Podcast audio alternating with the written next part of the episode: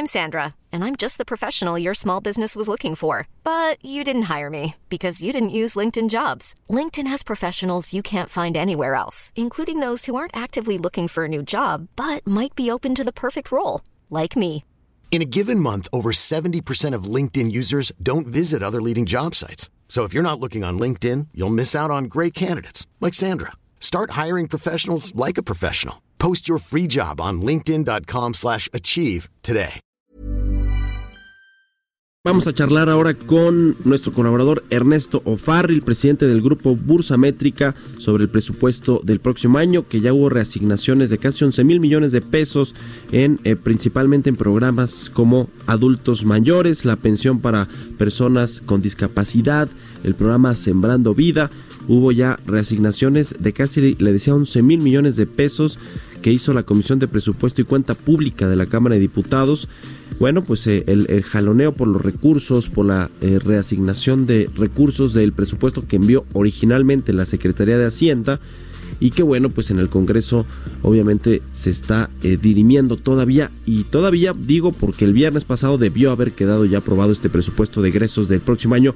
Ya tenemos a Ernesto O'Farrill. Ernesto, muy buenos días. ¿Qué decir de las reasignaciones y los jaloneos ahí en el Congreso, en la Cámara de Diputados para la reasignación de algunos eh, de los recursos del presupuesto del próximo año? Muy buenos días. Muy buenos días, Mario, ¿cómo estás? Buenos días a todos.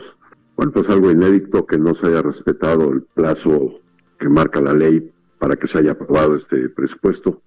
Eh, pues desde luego que puede haber justificaciones como el hecho de que el Congreso prácticamente estuvo bloqueado todos los días, no, no habría acceso. Entonces, pero a fin de cuentas, pues no, no se cumplió el plazo ni, ni parando el reloj, ¿no? Como lo normalmente le hacen. Sí, sí, sí. Bueno, pues eh, tenemos estos días para que termine aprobándose, pero bueno, pues eh, sí estamos viendo ahí una rebatiga, ¿no? Por los recursos, pues eh, más que en otras ocasiones, el recorte de gastos ha sido tan brutal que pues hay muchísimos sectores en la sociedad que están reclamando más recursos. Eh, pues tenemos por un lado a los del campo, ¿no? Tenemos a los alcaldes que también están pidiendo sus recursos y, y bueno, pues en, en, en los demás eh, rubros de la administración pues también están pidiendo por todos lados pues, más, más recursos que no hay, ¿no? Como en el sector de educación, en el sector salud, etcétera. Eh, ¿Qué es lo que nosotros vemos como problema, digamos, de fondo en este paquete? Bueno, pues el, el paquete de 2020 en sí está armado en base a una serie de supuestos que sean realmente imposibles de cumplir, ¿no? Sí, Por ejemplo, un, un, un, crecimiento de la economía del 2% pues va a ser muy difícil. Un crecimiento en sí en la recaudación del 3.6% real anual, si no hay crecimiento, pues va a ser muy difícil lograr esa meta de recaudación. Y pues también un eh, pronóstico de crecimiento en la producción de petróleo de, de más de 1.9 millones de barriles diarios también se ve muy, muy difícil de lograr eh, cuando apenas estamos rebasando una producción de 1.7 millones de barriles. Entonces, eh, lo que nosotros vemos es que es, muy probable que este presupuesto de egresos pues, tenga que ser recortado. Así que, por más que se esté hoy peleando en obtener más recursos, a nosotros el escenario más probable es que hacia mediados del año se va a tener que hacer un recorte del gasto. Y eh, también nosotros vemos que hay una urgencia de, hacer una reforma fiscal, porque con todos los compromisos de gasto social que, que ya están hechos, pues no hay dinero que alcance. Eh, el, problema de hacer un recorte en el gasto es que, pues eso a su vez hace que el crecimiento económico sea menor y que por lo tanto también la recaudación vaya a ser inferior y entonces estás ya metido en un círculo vicioso.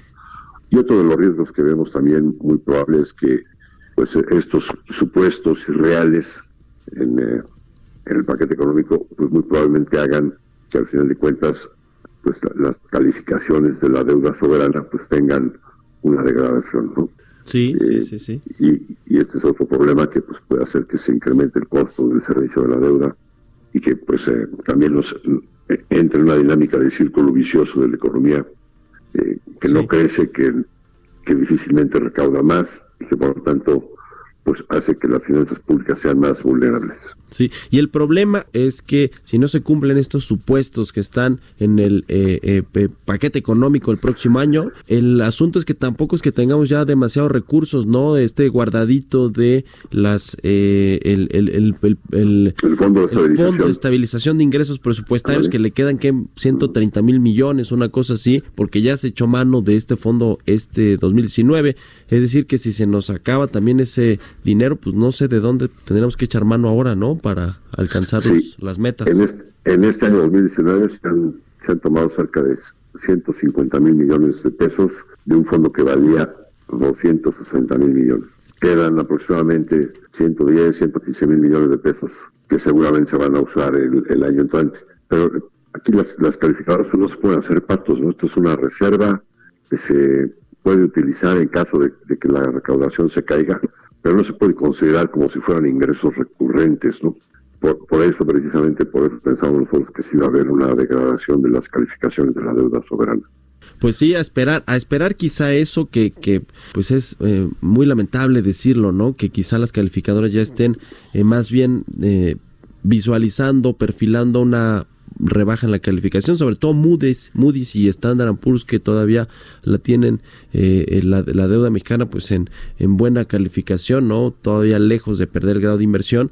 La que ha sido más, más rígida con tanto con Pemex como con el gobierno mexicano es Fitch Ratings, pero las otras dos están a la espera y cada que vemos un análisis de lo que ven para la economía mexicana o para Pemex, pues no es nada eh, halagüeño, ¿no? Todo, los, lo, que nos dicen son advertencias de que pero es muy probable que pronto te baje, les bajemos la calificación.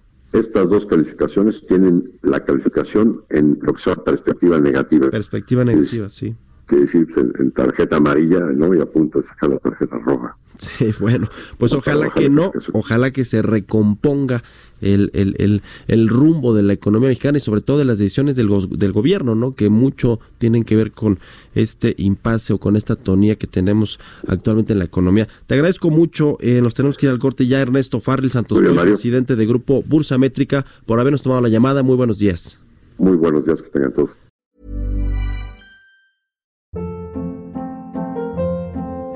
Hold up. What was that? Boring. No flavor. That was as bad as those leftovers you ate all week. Kiki Palmer here, and it's time to say hello to something fresh and guilt-free. Hello Fresh. Jazz up dinner with pecan-crusted chicken or garlic butter shrimp scampi. Now that's music to my mouth. Hello Fresh. Let's get this dinner party started. Discover all the delicious possibilities at hellofresh.com.